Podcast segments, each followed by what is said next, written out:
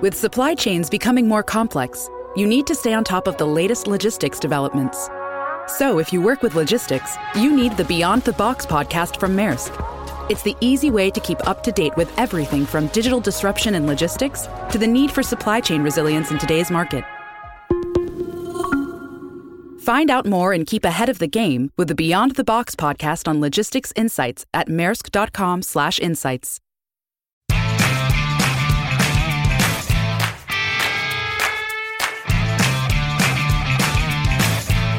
Si te interesa el branding, el diseño, la historia y la cultura de marca, acomódate, porque empieza Brand Stoker con Rubén Galgo.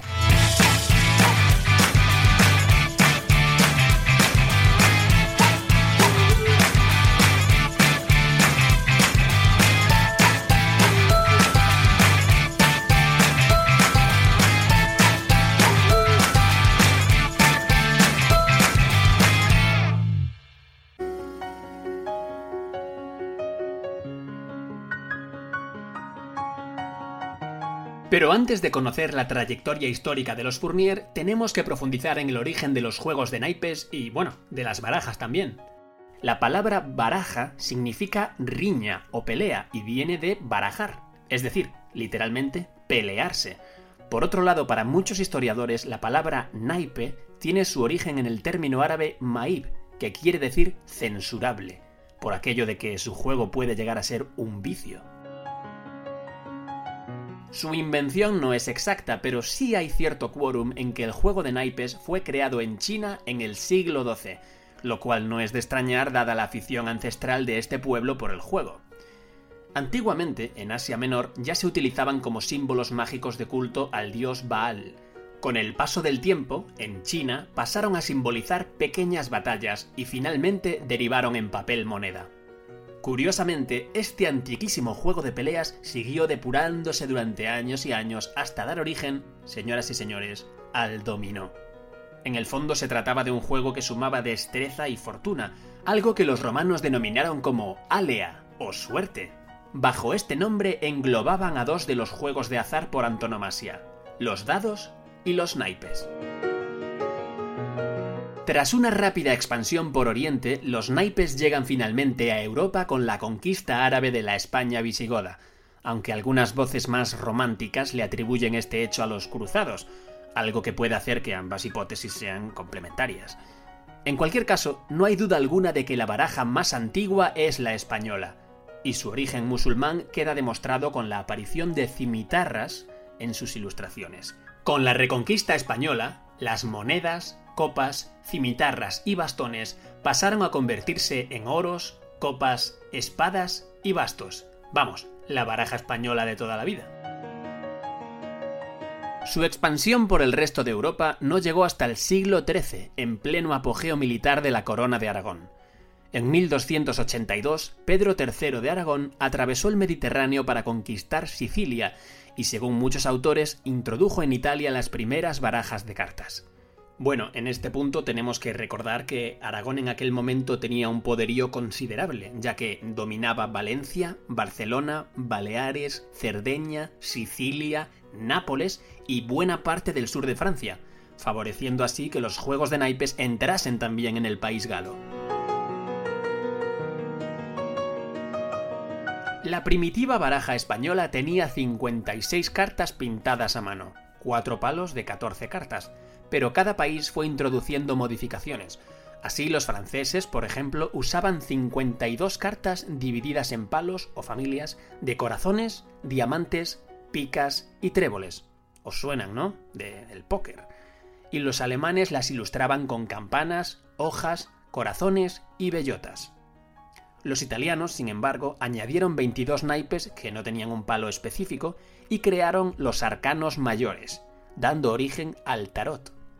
Este mazo de cartas del tarot probablemente se ideó en el norte de Italia durante el siglo XV y se introdujo en el sur de Francia cuando los franceses conquistaron Milán y Piamonte, dando origen al famoso tarot de Marsella.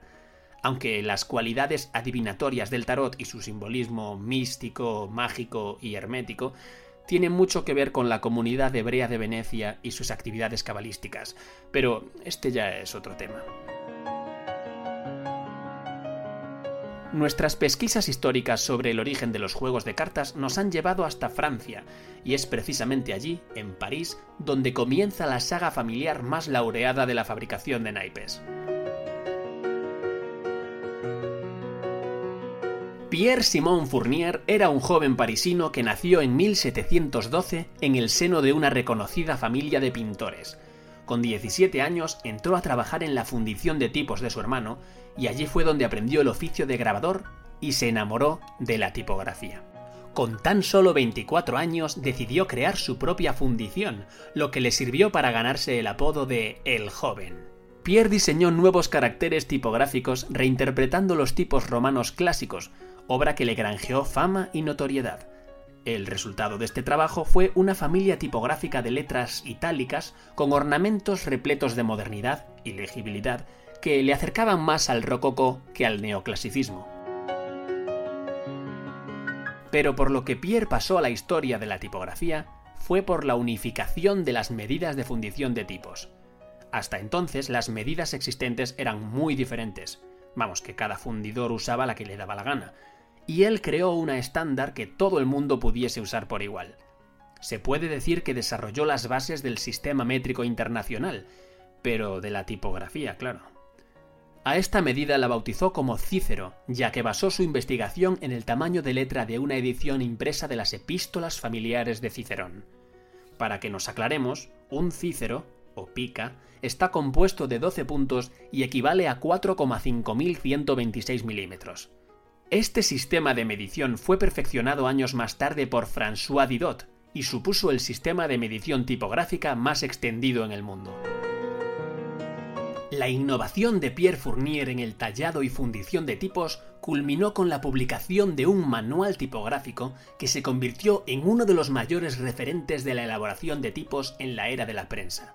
De hecho, gracias a Monotype, los amantes de la tipografía podemos adquirir una familia tipográfica que está basada en los diseños originales de Pierre. Se trata de la Fournier MT. Desgraciadamente, Pierre falleció a los 56 años y dejó el legado de los Fournier en manos de sus dos hijos. El mayor de ellos, François, fue el único que siguió la senda de su padre y trabajó como impresor hasta que los aires revolucionarios empezaron a acosar el trono de Luis XVI, y al ver que la situación se estaba poniendo muy tensa, decidió huir a España. François, bueno, llamémosle Francisco, se encontraba en la España de Carlos III en 1782. Se afincó en la ciudad de Burgos y allí se casó y tuvo a su primer hijo. El pequeño Lázaro Fournier, que es así como se llamaba, al igual que su padre, desarrolló gran afición por la imprenta y se ganó también la vida como impresor, aunque al casarse se trasladó a un molino que estaba ubicado en el río Arlanzón para regentar con su esposa un negocio de baños. Sí, de baños. Al estar cerca de Burgos se convirtió en un lugar muy popular, ya que muchos burgaleses iban a bañarse allí. Curiosamente, junto a este negocio de baños, levantó la primera fábrica de naipes de la familia Fournier.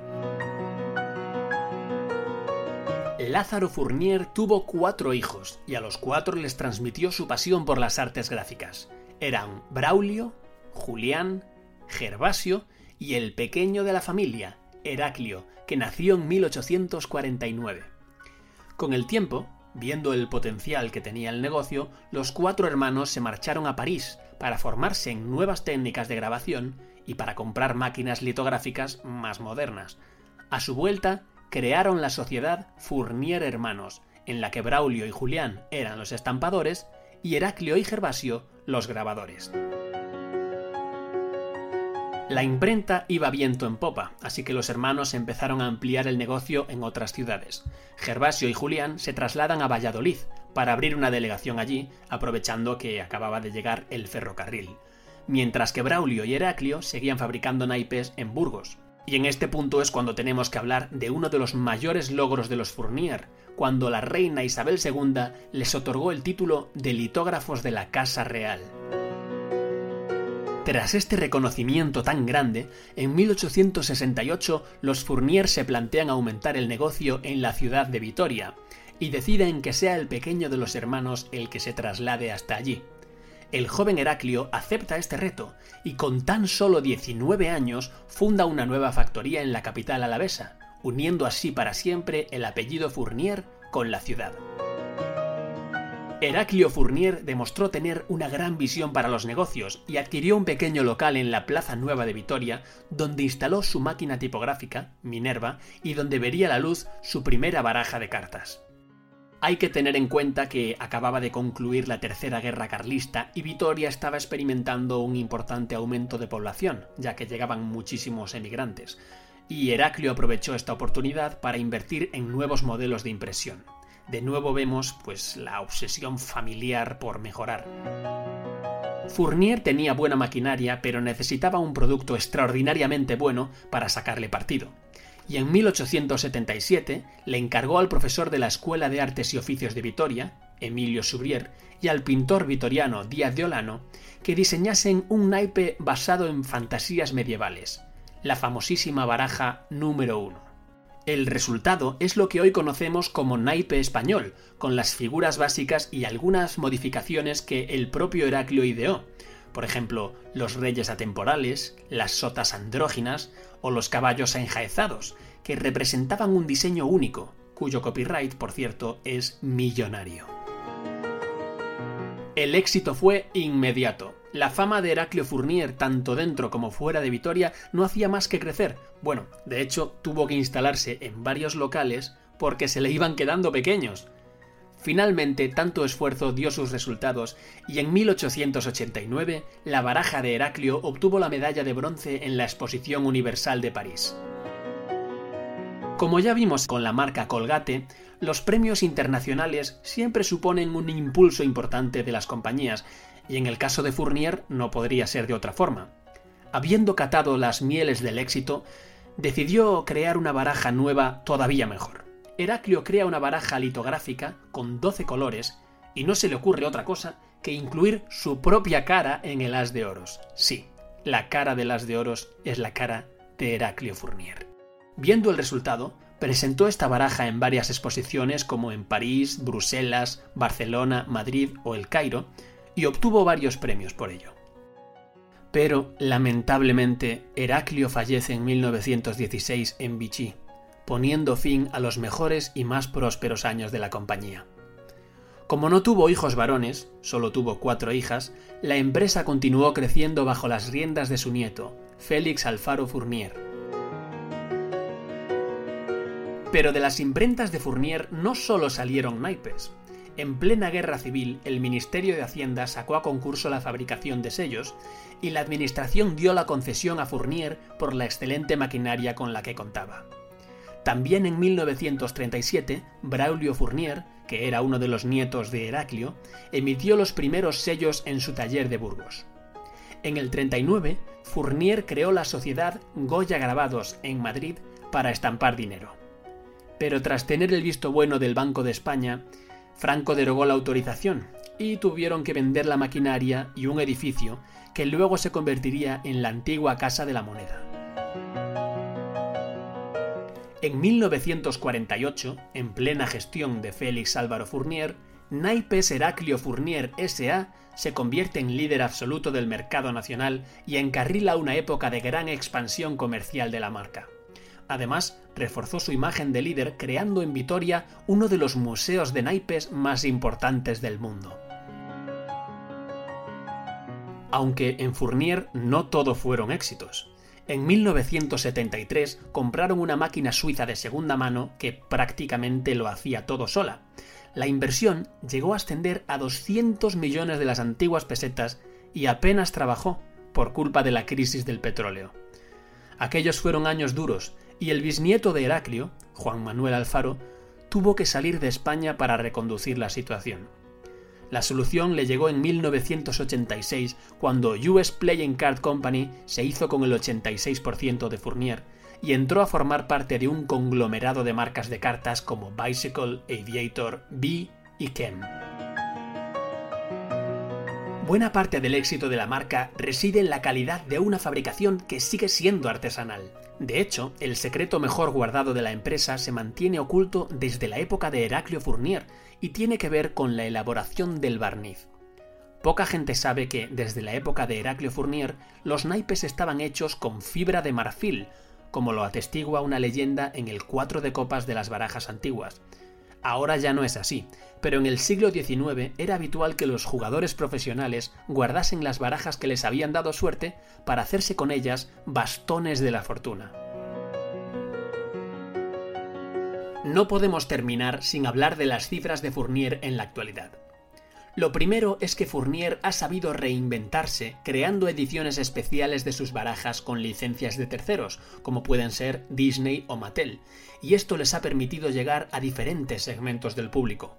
Bueno, por no hablar de sus naipes publicitarios. Esto ha llegado hasta el punto de poder presumir de ser una marca que está presente en el 95% de los hogares españoles, que se dice pronto. Por otro lado, su facturación ronda los 18 millones de euros al año, gracias a que imprime 16 millones de barajas y las reparte en más de 2.000 casinos de todo el mundo. Además, trabaja en exclusiva con todos los casinos españoles, lo que la convierte en líder mundial en la fabricación de naipes. Por eso, tras conocer su historia, no es de extrañar que cada segundo y medio se venda una baraja de Fournier.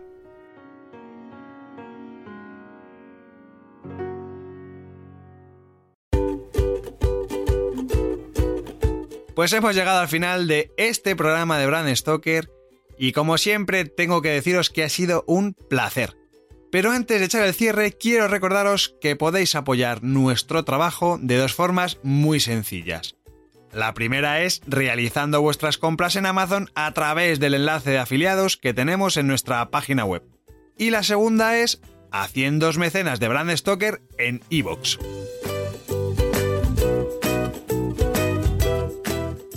Brand Stoker es una iniciativa de Gallicus. Gallicus es el estudio especializado en creación y gestión de marcas que dirige Rubén Galgo. Si lideras una empresa o eres la persona responsable de crear o actualizar la marca de tu compañía, no dudes en ponerte en contacto con nosotros. Búscanos en nuestra web gallicus.com.